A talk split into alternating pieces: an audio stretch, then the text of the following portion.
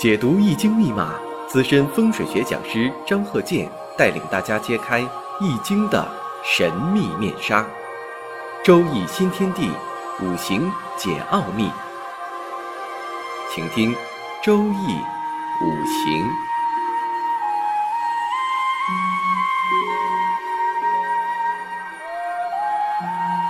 上山微电台荣誉出品。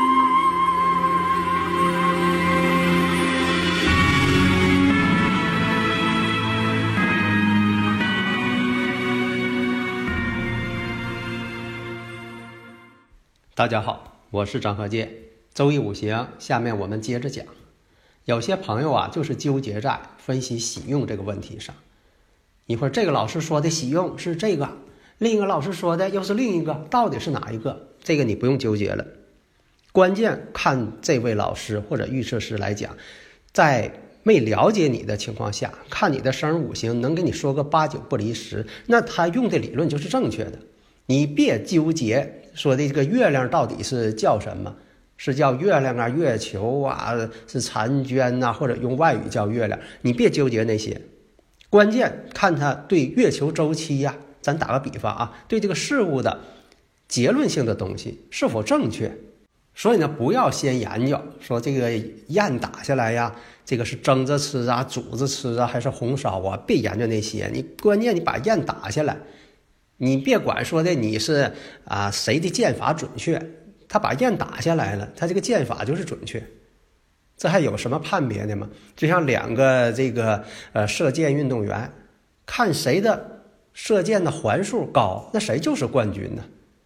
那你还有什么用什么来评判的吗？你说这个人的射箭的姿势美观，这个人的射箭这个姿势好像不美观，美观不美观，只要他是。他是用合理的这个方式，不违规的这个方式，人给你啊打出这个好成绩了。有些人呢学习五行啊，特别是对自己这个五行啊纠结不清啊，非得弄出一个是鸡生蛋还是蛋生鸡，弄不出来他就不吃鸡蛋。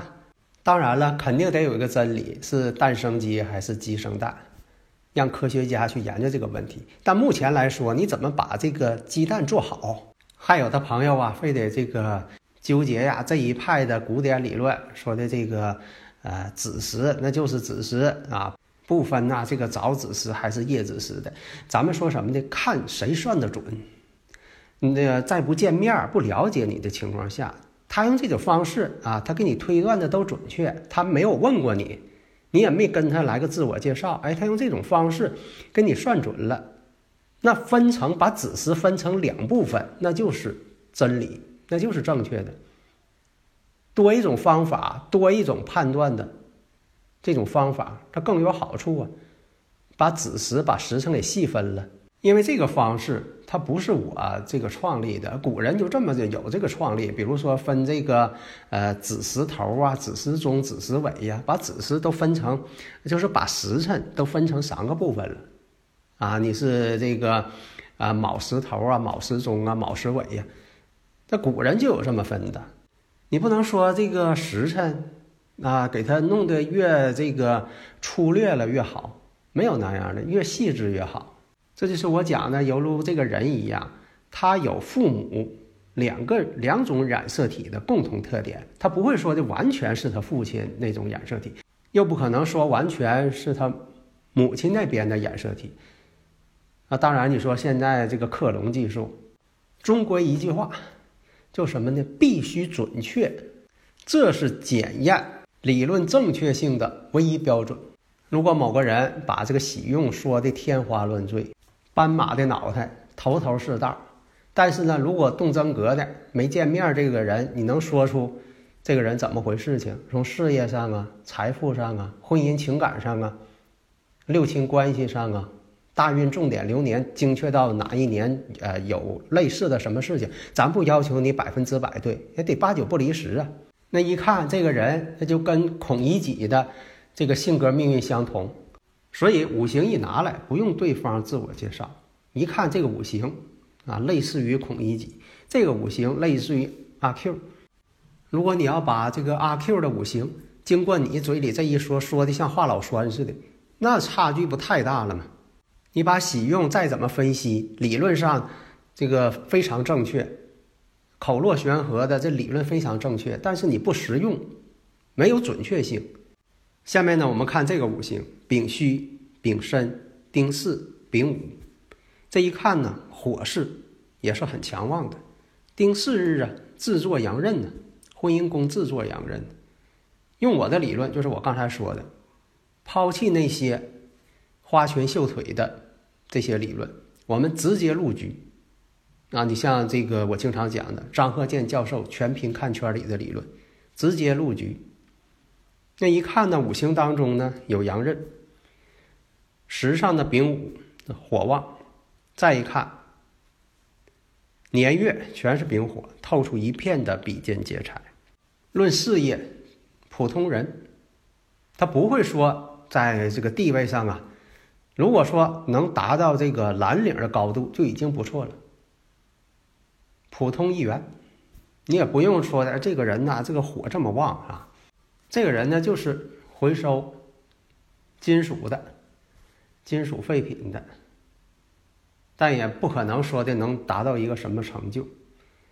在婚姻感情上，他也不会出现什么非常稳定的，那婚姻晚，妻子呢经常生病，身体不好。这个你不用问他啊，你一看你就往这上给他讲，八九不离十。想为别人指导人生发展，你有些方面呢必须方方面面都得理解，都得了解。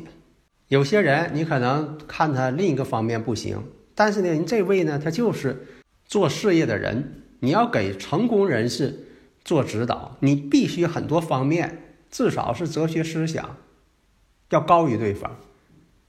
否则的话，对方能达到这个企业家的级别，肯定他有强人之处。你对对方的事业不了解，对人家一些搞的这个工程方面什么都不知道，你怎么去指导对方啊？那就变成了外行指导内行。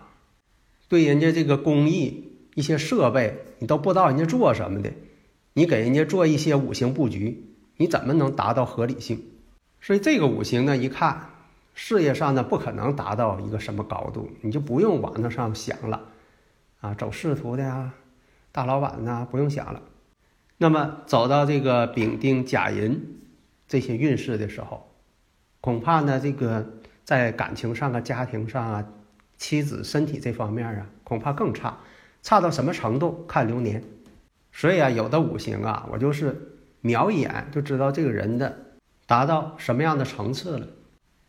就好比呀，你懂车的人，你看一眼这个车，听一下声音，都不用你去试驾去，你知道这个车差不多少，怎么回事儿了。下一堂呢，我们接着讲分析的短平快方法啊，这是我自己独家掌握的，希望大家呢能够借鉴。